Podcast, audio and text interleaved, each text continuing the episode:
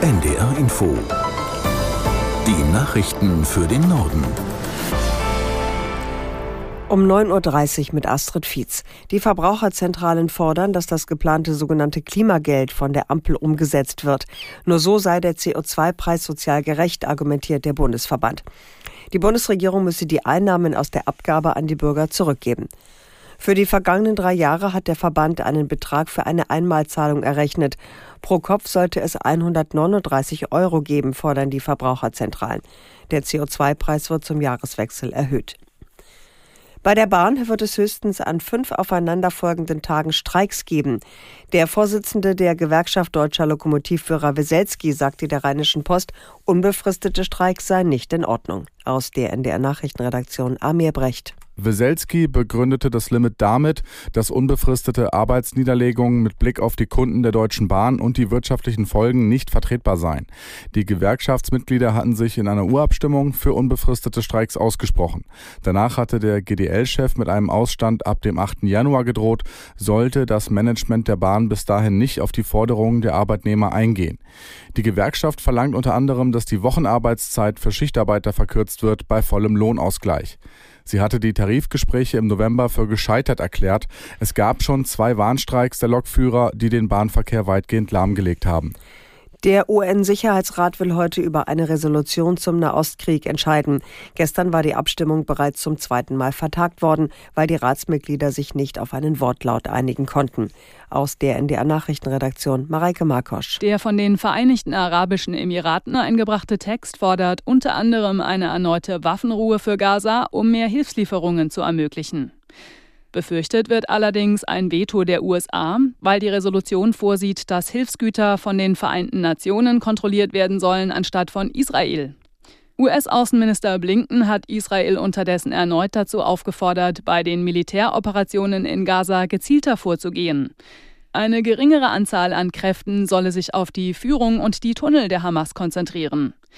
Gestern hatte die israelische Armee laut eigenen Angaben erneut ein großes Tunnelsystem entdeckt, das über Fahrstühle, eigene Wasser- und Stromschächte und Wohnungen verfügen soll. Niedersachsens Innenministerin Behrens hat den Kompromiss zur europäischen Asylreform begrüßt. Notwendig seien aber Migrationsabkommen mit den Herkunftsländern, um die Menschen vom gefährlichen Weg nach Europa abzuhalten und mehr legale Wege der Zuwanderung zu öffnen, sagte die SPD-Politikerin auf NDR Info. Wir brauchen in der EU, wir brauchen auch in Deutschland weiterhin Zuwanderung, weil wir haben sehr viel Arbeit und daher sind diese Migrationsabkommen auch eine Chance, aus diesem schrecklichen Situation, wie wir sie jetzt haben, von einer gefährlichen Weg nach Europa, der dann ohne Erfolg ist, zu ordentlichen Wegen nach Europa zu kommen. 2015 hatten wir 50.000 Geflüchtete in Niedersachsen. Heute haben wir fast 270.000 Geflüchtete. Und daher müssen wir darauf drängen, dass es äh, weniger Geflüchtete gibt nach Deutschland und dass diejenigen, die Asyl bekommen sollen und bekommen müssen, hier auch eine Unterkunft finden. Niedersachsens Innenministerin Behrens. Frankreichs Präsident Macron hat das umstrittene neue Einwanderungsgesetz verteidigt.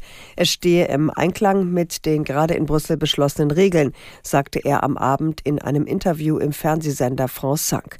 Macrons Regierungsbündnis hatte weitreichende Zugeständnisse an die politische Rechte machen müssen, um das neue Immigrationsgesetz zu verabschieden. Aus Paris, Julia Borutta. Präsident Macron räumte ein, dass der verabschiedete Text nicht seinen ursprünglichen Vorstellungen entspreche. Ich werde Ihnen nicht sagen, dass ich dieses Gesetz großartig finde. Doch es sei ein Kompromiss, auf den die Französinnen und Franzosen gewartet hätten. Das Gesetz sei die nützliche und effiziente Antwort auf eben jene Probleme, Probleme, von denen der extrem rechte Rassemblement National zehre. Schon kurz vor der Verabschiedung des Gesetzes am späten Montagabend hatte die Fraktionschefin des Rassemblement National, Marine Le Pen, triumphierend von einem ideologischen Sieg ihrer Partei gesprochen. Und zwar auch und vor allem, weil das Gesetz vorsieht, den Zugang zu Sozialleistungen für Ausländer zu erschweren. In Argentinien gibt es Proteste gegen die Pläne der neuen Regierung, den Staat umzubauen. In der Hauptstadt Buenos Aires gingen gestern tausende Menschen auf die Straße. Zuvor hatte der ultraliberale Präsident Millet in einer Fernsehansprache sein Programm umrissen. Er will unter anderem Gesetze aufheben, die Rentner und Arbeitnehmer schützen und die Regeln für den Immobilienmarkt lockern.